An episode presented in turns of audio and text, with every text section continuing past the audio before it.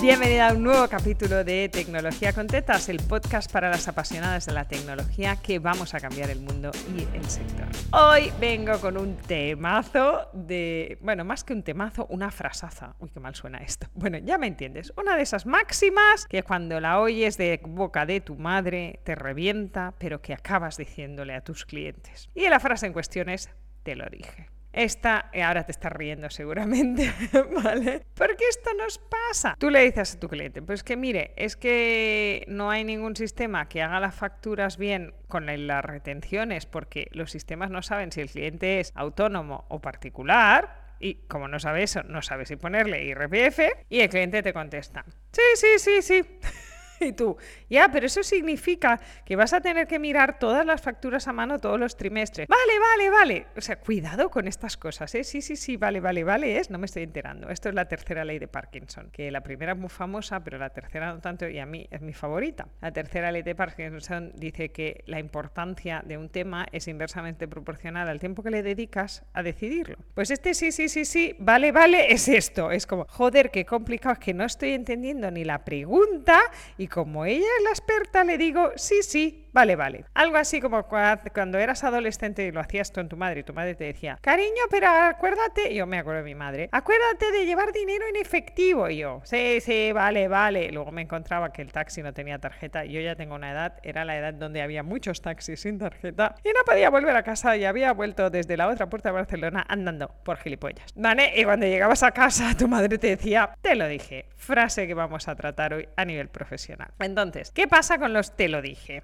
¿Qué haces cuando te enfrentas a una situación? Te lo dije. Porque tú ya le has explicado al cliente que se va a tener que mirar las facturas. Pero sabe cuándo te llama, ¿verdad? El día 19 del trimestre cuando está a punto de tener que pagar los trimestrales y su gestor le está apretando y está ahí revisándose las facturas una a una. Y entonces te llama y te dice, es que no hace el IRPF bien. ¿Y tú qué le contestas? Te lo dije. No, en general sonríes, si es por teléfono, mm, igual no sonríes. Y entonces viene la prota de hoy, la reina salvadora. No es como, ay, pobre, porque somos así. Hostia, pobre, hola, último día del trimestre, tú que eres autónomo. También sufres los trimestres, pues ya sabes de qué va. Y entonces te pones la capa de reina salvadora y le dices, no te preocupes, que te lo arreglo. Es que no tiene arreglo, amiga. O sea, ya se lo advertiste porque no tenía arreglo. ¿Y cuál es el arreglo? Hacérselo a mano tú. La mitad de veces le dices, bueno, pero es que esto te lo ha arreglado a mano para que este trimestre esté bien, pero el trimestre que viene lo tienes que mirar tú.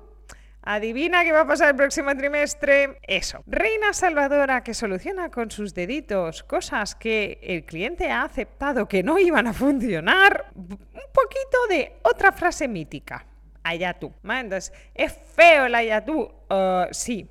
¿Es sostenible el rol de reina salvadora? No. Entonces, si tú has dado las instrucciones suficientes con toda la información, y esto es importante que esa información sea comprensible, ¿eh? no empecemos a hablar de integraciones vía API o vía webhook, porque el cliente no se entera de nada. Entonces, si tú le hablas raro, el cliente aplica la tercera ley de Parkinson y dice, sí, sí, vale, vale. Entonces, si tú le tienes que explicar esto a un cliente, tienes que empezar por la consecuencia, que es, vida, te vas a tener que revisar todas las facturas a mano cada trimestre, a pesar de que me vas a pagar a mí X por automatizar las facturas. ¿Seguimos adelante? Igual ahí te dice, no, y tú, vale, fantástico, encantada de conocerte, ya está, salte. Si él te lo dije súper claro, del estilo, es que yo no quiero pagar las comisiones de Stripe y por eso voy a mandar un mail automático cuando la gente se quiera apuntar a mi membresía para que me hagan transferencias bancarias o Bizums. ¿Vale? Esto que me lo encuentro, amiga. Entonces, si tú, ya, pero entonces vas a gestionar esto en un Excel. Si quieres pongo un ClickUp para gestionar la membresía, pero es que es una locura, no vas a poder crecer con esta membresía. Ya, pero yo no quiero pagar las comisiones de Stripe y tú, ya, pero es que esto es un suicidio de tu modelo de negocio. Ya, pero es que yo no quiero... Vale, ¿sí? Se lo pones, le pones la membresía con un, un mail automático que diga, para pagar, pásate por aquí y al cabo de unos meses te llama y te dice, hostia, dos versiones, no funciona la membresía, no se apunta a nadie. Dos, eh, tengo mucha gente, estoy súper agobiada. En ambos casos la respuesta es, te lo dije.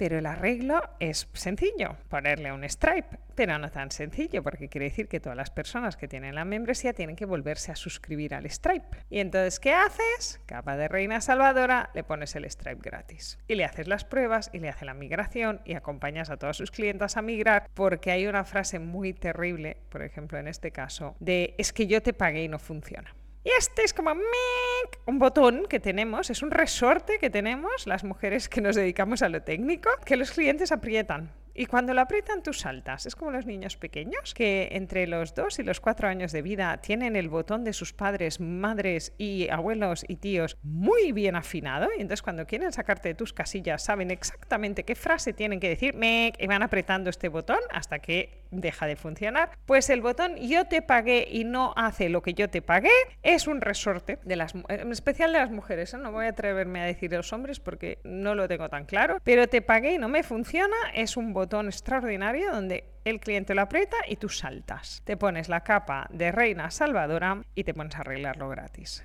Entonces, súper cuidado. Si tú ya has informado, es más allá tú que reina salvadora. ¿Puedes ir de reina salvadora si es como lo que te contaba de trimestres el primer trimestre? Yo no sentaría el precedente, francamente, pero si te ataca mucho la reina salvadora, ayúdale un trimestre pero le dejas muy claro que es la última vez que haces esto gratis, que el próximo trimestre esto tiene un coste porque esto no va en tu catálogo de servicios, salvo que seas asistente virtual financiera, ¿no? especializada en contabilidad y tal. Entonces sí que debes tener un catálogo de servicios que incluye estas cosas y le pasas el precio. Pero no hagas de reina salvadora in eternum porque te vas a encontrar en bucles de arreglos constantes y entonces esto es altamente perjudicial para tu moral, porque te sientes idiota del culo, pero te vuelven a apretar el botón y tú vuelves a saltar, ¿no? Y romper este bucle es como complicado.